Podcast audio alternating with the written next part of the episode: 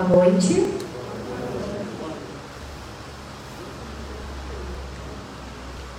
Estamos aqui mais uma vez reunidos para mais uma palestra, já presencial, no Centro Espírita Caminho da Luz. E o tema da palestra de hoje é Desafios da Existência nos Dias Atuais. O expositor será o Luiz Sérgio. A nossa página de hoje é a mensagem 106 do livro Fonte Viva de Chico Xavier pelo Espírito Emmanuel. É a mensagem 106. Sirvamos ao bem. A luz resplandece nas trevas. É leitura de João, capítulo 1, versículo 5. Não te aflijas porque estejas aparentemente só no serviço do bem. Jesus era sozinho antes de reunir os companheiros para o serviço apostólico. Sozinho, à frente do mundo vasto, à maneira de um lavrador, sem instrumentos de trabalho, diante da selva imensa. Nem por isso o cristianismo deixou de surgir, por tempo vivo do amor, ainda hoje em construção na terra, para a felicidade humana. Jesus, porém, não obstante conhecer a força da verdade que trazia consigo, não se prevaleceu da sua superioridade para humilhar ou ferir acima de todas as preocupações, buscou invariavelmente o bem em todas as situações e em todas as criaturas. Não perdeu tempo em reprovações descabidas. Não se confiou a polêmicas inúteis. Instituiu o reinado salvador de que se fizera mensageiro, servindo e amando, ajudando sempre e alicerçando cada ensinamento com a sua própria exemplificação.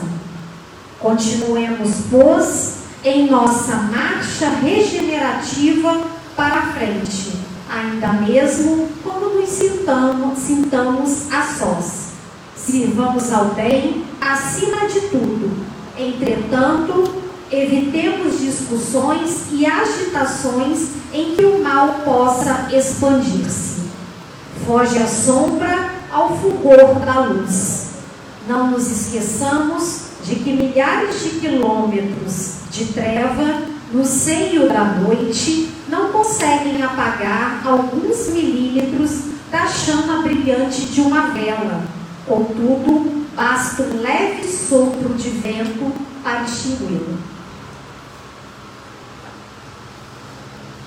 Antes da nossa prece inicial, é, o aviso de hoje que voltamos a ter a pizza frita, que está ali para as pessoas, depois que terminar a palestra, é, comprar na secretaria, né, quem assim desejar. Então, toda segunda e sexta temos a volta da pizza frita, a pizza frita no valor de R$ reais e o refrigerante no valor de R$ reais. Vamos agora então para a nossa prece inicial, acalmando o nosso coração, nossa mente, procurando por uns breves momentos esquecer dos problemas e das nossas aflições, agradecendo a Deus pelo nosso dia, por estarmos aqui agradecendo pela nossa saúde, pela nossa família, agradecendo por tudo, pois sabemos e temos a certeza de que Deus é soberanamente bom, justo e misericordioso. Assim, agradecidos pela oportunidade de estarmos aqui para mais um estudo, pedimos a permissão para iniciar a palestra da noite de hoje. Que assim seja, graças a Deus.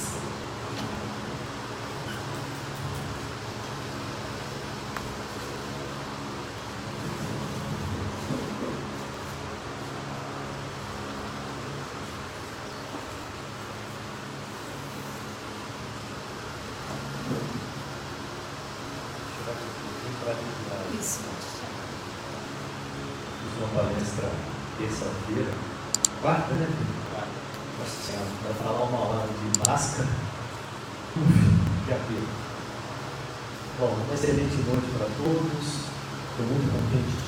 Aqui, retornando a casa, essa casa que eu tive a honra de começar como espírita, trazido por um desafio. Né? Acho que a maioria de nós é, veio ou procurou assistência de uma casa espírita, porque passava por um desafio, passava por uma doença, ou passa por uma dor. Então, na verdade, eu aqui estive também com o coração amargurado, triste, e é muito bom, depois de um ano, a gente poder estar de volta, né? Poder estar falando para vocês. O tema, então, é isso mesmo, é desafio da nossa existência nos dias atuais. Temos 25 minutos, então vamos trazer só algumas reflexões, né? É, entendendo que a doutrina espírita, ela já tem, basta ler o livro dos Espíritos, que você já tem aí muitas das respostas com relação aos desafios.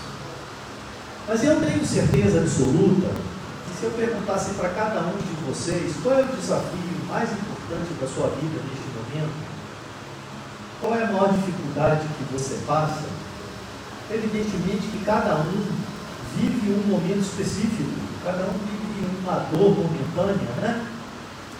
Então, na cabeça de cada um, pode estar passando a pandemia, é um grande desafio, né? A, a perda dos entes queridos é um grande desafio. As doenças, que sejam do corpo físico, que sejam do corpo psicossomático, a depressão, os distúrbios da ansiedade, tudo isso é um grande desafio, né? Quando a gente não tem esses desafios ao mesmo tempo. Né? Então, assim, o desafio, ele é, com base na doutrina, ou tem como um olhar na doutrina, um olhar diferente. Porque para a gente entender o desafio fora da doutrina e aqui eu não estou dizendo que a doutrina é melhor ou pior que qualquer outra religião, mas se você for fazer uma análise das religiões ocidentais, que tem uma matriz judaica, todas as dores, os sofrimentos tinham origem no descobrimento das leis de Deus, né? Começou lá no pecado original por Adão e Eva, né? Lá começou o primeiro grande pecado original, então todos nós, de uma certa maneira, dentro dessa visão judaica, nós somos filhos do pecado. Então, sendo filhos do pecado, nós somos pecadores e os desafios fazem parte para aqueles que transgridem as leis divinas. Mas a doutrina espírita veio nos trazer uma coisa muito importante. E para que a gente possa refletir sobre esses desafios, nós temos que antes começar a fazer algumas perguntas que nós não estamos acostumados a fazer. E a pergunta que eu acho mais fundamental é, primeiro, o seguinte: o que, que nós somos? De onde viemos? Para onde estamos indo? Porque o desafio sobre a ótica humana, sobre a ótica material, tem uma conotação de dor, de sofrimento, de punição. Mas sobre a ótica da doutrina espírita, o desafio, quando você entende que eu sou, que você é um espírito imortal, que você é a imagem e semelhança de Deus, como disse Jesus, vós sois deuses. Como disse Jesus, o reino de Deus é obra divina no teu coração. Quando a doutrina nos ampara que nós somos espíritos, que nascemos simples e ignorantes, a imagem e semelhança de Deus, e fomos criados para a felicidade, de realizarmos uma caminhada nas, nas diversas existências com um objetivo educativo. Que nós nascemos de Deus e retornaremos a Deus. Então, com essas respostas, vem a seguinte pergunta: Onde, ou qual é o papel do desafio na vida do espírito? Qual é a finalidade? Uma pergunta a gente não deve fazer quando busca resolver este questionamento. Qual é a pergunta que nós não devemos fazer para tentar entender os desafios? A pergunta que nós não devemos fazer é por que sofro. Porque no nosso mental, ainda hoje, mesmo com o conhecimento da doutrina espírita, quando eu faço essa pergunta para mim, eu imediatamente vou ao meu semelhante e culpo alguém no meu entorno pela minha infelicidade que seja na relação familiar, esposo, esposa, que seja na relação de trabalho, que seja na relação da casa espírita, toda vez que um sofrimento bate a minha porta, eu costumo apontar o dedo para o meu semelhante.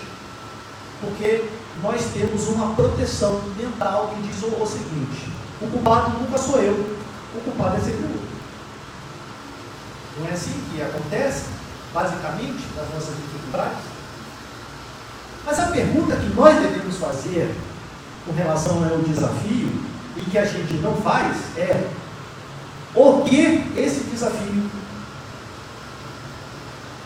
vai gerar de crescimento pessoal? O que que esse desafio vai me fazer uma pessoa melhor? Porque quando eu resolvo aprender com a minha dor, quando eu assumo um protagonismo da minha história, eu começo efetivamente a me curar. Porque ainda na visão pragmática das religiões ocidentais, o milagre tem que vir de fora. Eu procuro a religião e espero que a religião, que a casa espírita, seja um milagre. Que o médium fascista me cure. Que numa reunião de desobsessão, que os médios afastem os obsessores de mim. Que eu venho procurar a casa, claro que eu venho procurar para me tratar, mas que eu preciso entender que eu sou o médico de mim mesmo. Porque nas orientações que nós recebemos na casa espírita, vindo dos benfeitores, a grande maioria é o quê? Melhora o pensamento, melhora as suas atitudes, passe a olhar o mundo de outra forma, deixe de julgar os seus irmãos, faça um olhar para dentro, inicie um processo de reforma íntima. Não é isso? Não é essas são as orientações que nós recebemos? Então, os desafios são, na verdade, dentro dessa visão, divinas oportunidades de regeneração. Estamos, estamos vivenciando agora um grande desafio que é a pandemia. Por que estamos dentro da pandemia? Porque Deus não gosta de nós? Porque somos pecadores? Dentro da visão espiritual, qual é o aprendizado que essa pandemia vai gerar em nós e os nossos filhos e os nossos netos? Sairemos de uma sociedade melhor? Sairemos de um processo mais humanizado? Estamos mudando as nossas relações com este, com este momento de dor?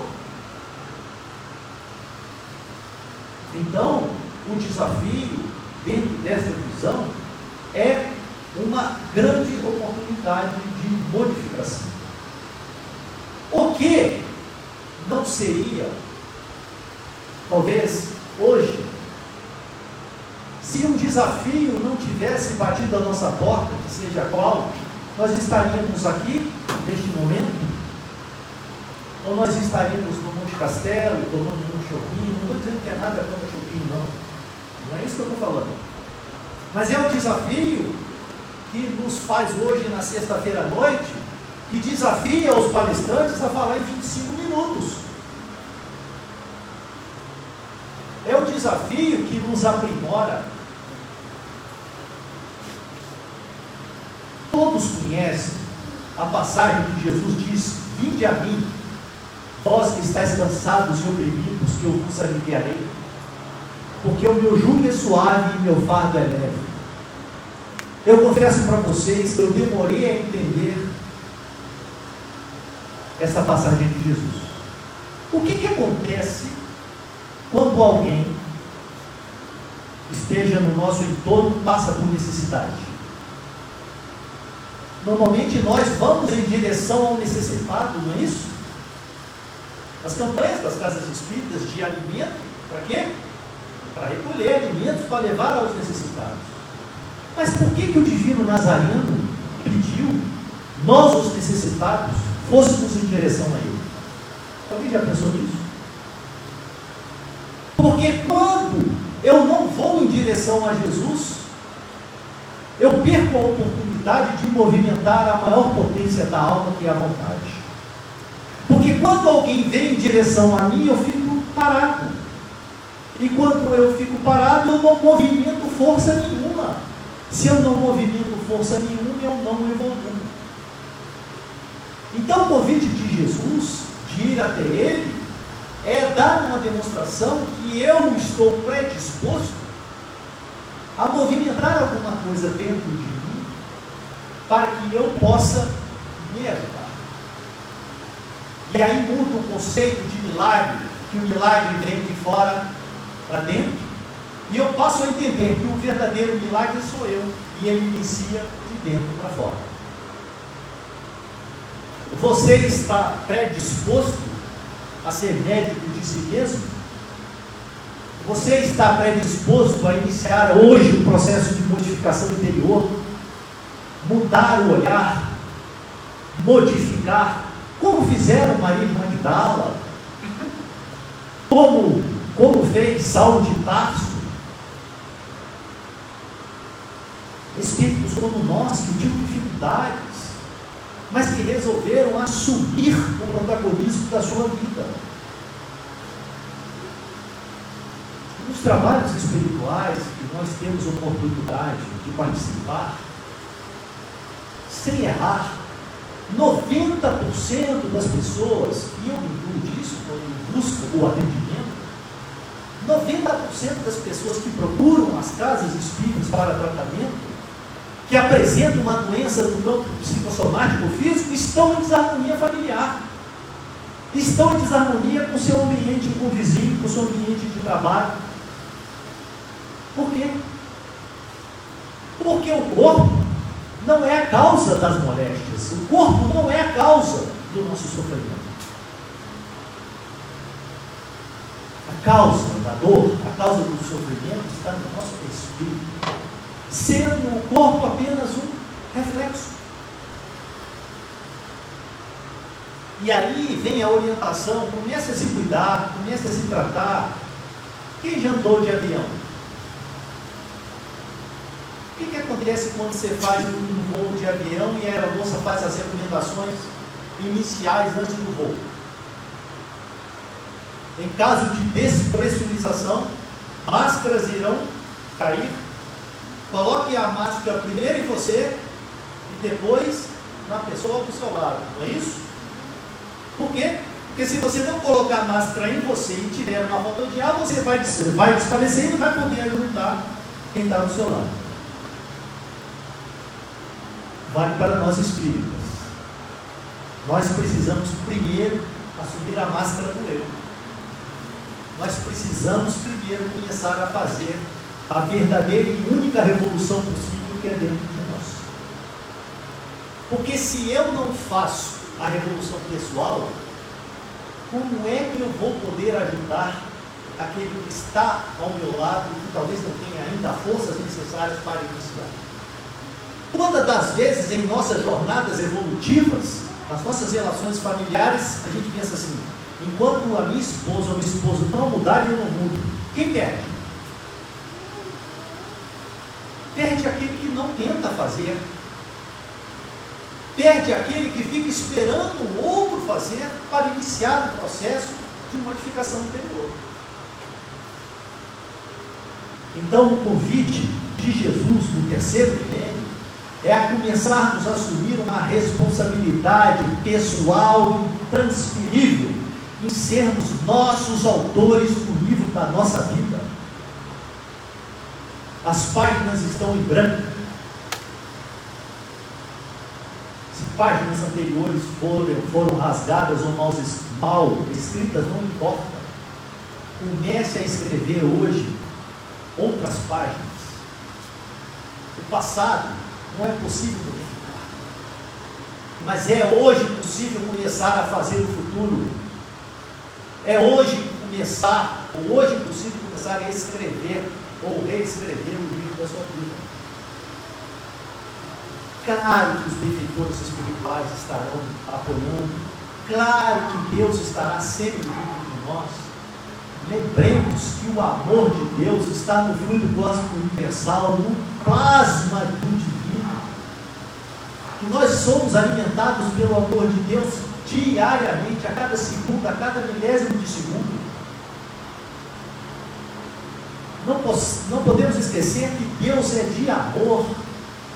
Ele é onipotente, onipresente, justo e bom. Ele nos quer felizes. Ele não nos julga. Ele não precisa nos perdoar, porque Ele nos conhece, porque Ele está dentro de nós. E muitas das vezes procuramos Deus no céu, esquecendo que Ele disse para Pedro que Ele edificaria a igreja, através de Pedro, diz Pedro, edificarei em ti, tu és pedra, e edificarei em ti a minha igreja. Onde é a primeira igreja? Onde é o primeiro templo de cada um de nós? São essas paredes? Não. A primeira igreja é a nossa alma. A primeira igreja é o nosso templo único, absoluto, imortal, que é o nosso espírito. Com certeza Jesus sabia que nós iríamos, vivemos em sociedade, estarmos juntos dentro das religiões. E volto a dizer, todas as religiões são ótimas. Agora, as religiões são meios e não fins. Religião vem de religar, Vem do conceito de você se ligar ao Deus interno que tem dentro de você. Não crie expectativa que as casas espíritas são perfeitas, porque muitos de nós saímos das casas espíritas porque não gostamos da cor da parede. Mas as casas espíritas só serão perfeitas quando forem feitas de pessoas perfeitas. Onde tem pessoa perfeita neste planeta?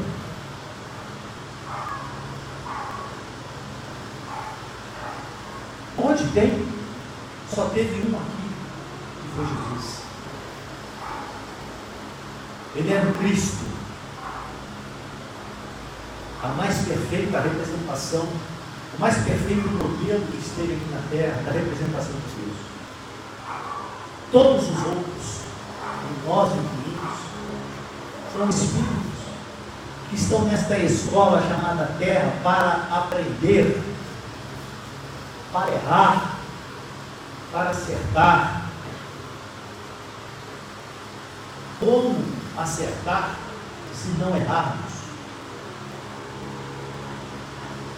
E muitas das vezes ficamos nos penalizando porque erramos. Atire a primeira pedra quem não tiver pecado.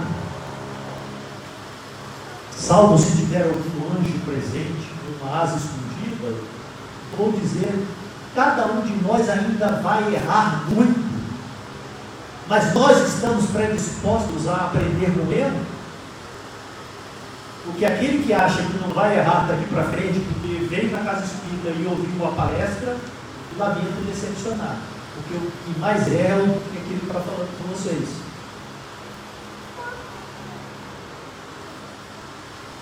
que o conhecimento em si não é necessariamente propulsor da elevação moral. Precisamos hoje, no terceiro milênio, muito mais afetividade, muito mais emoção, muito mais sentimento do que conhecimento. O conhecimento é importante muito, mas nós precisamos começar a desenvolver o sentimento mais nobre que existe, é o sentimento e a virtude de aprender a amar. Alguém aprende a amar na escola? Não. Alguém aprende a amar na casa espírita? Não. Onde está o amor? Dentro de cada um de nós. Porque Deus fez o amor quando nos fez na nossa, nossa imagem semelhante a Deus. Mas por que, que o nosso amor ainda não é o amor incondicional, não é o amor perfeito? Porque ele é um amor latente que precisa ser educado, vivenciado, potencializado. E a forma que nós conhecemos como espíritos imperfeitos é a caridade. Nós ainda não conseguimos amar incondicionalmente os nossos irmãos, mas nós já somos capazes de movimentar o amor através da caridade. De olhar para o próximo. Porque quando eu estou focando as minhas energias no próximo, eu estou esquecendo um pouco de. Por isso que a doutrina nos diz que o que mais atrapalha a evolução do homem, o seu processo evolutivo, é o egoísmo, é o ego. É quando eu me coloco acima de todas as coisas e acho que o universo tem que orbitar em torno de mim. Porque se não orbitar em torno de mim, não está bom. Então, irmãos e irmãs, os desafios só poderão ser vencidos quando nós iniciarmos um processo de vivência do amor que começa dentro de cada um de nós e que possamos ainda hoje iniciar atividades de caridade. Caridade é possível fazer. O amor incondicional ainda não é possível fazer. Porque talvez não não sejamos hipócritas de achar o seguinte: eu estou frustrado porque eu ainda não consigo amar como Cristo amou. Já li todas as obras da doutrina espírita. Porque para o Cristo, amar como ele amou demorou milhares de anos, bilhões de anos. Já dos cinco minutos. Então vou terminar lendo um poema para que a gente possa fechar.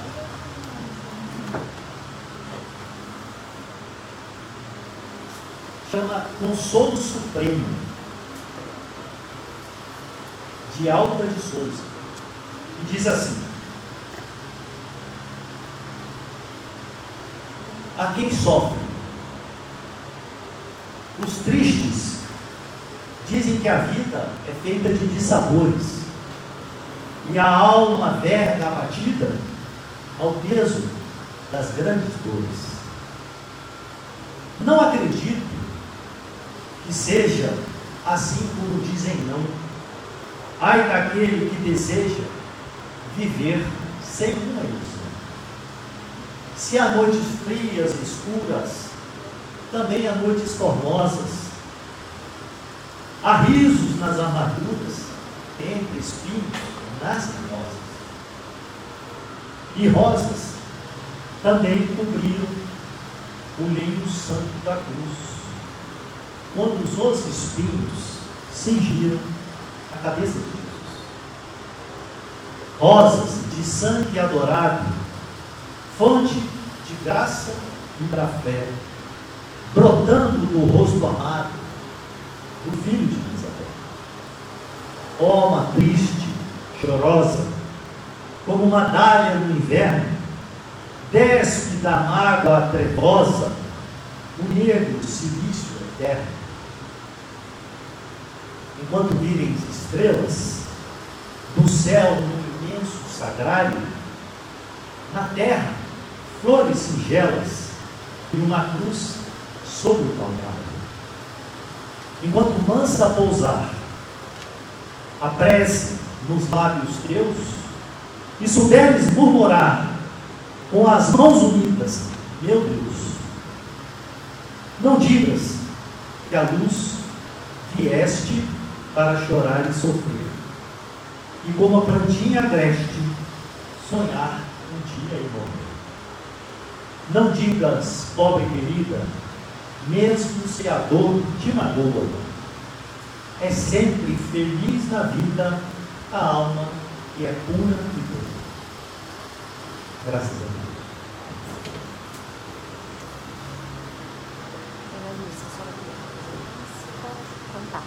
Ela agora vai subir para fazer a oração dela final. Tá? A senhora ajuda? Hein? A senhora me ajuda? Não, ajuda não.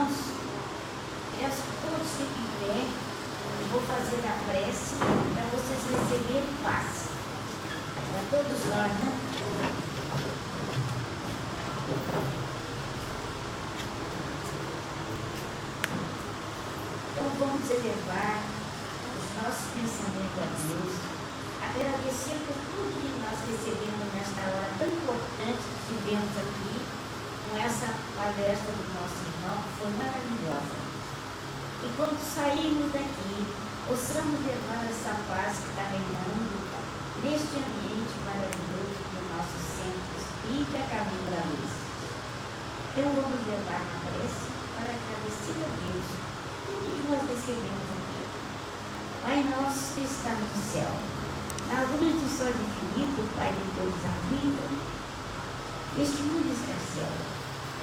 Santificado Senhor, seja teu nome sublime, em todo o universo exprime, concorda, ternura e amor. Treina o nosso coração o teu reino de bondade, de amor e de gravidade na estrada da vida.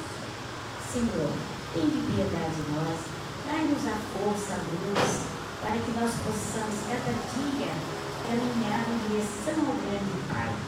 Jesus, nosso Mestre, nos envolva hoje e sempre.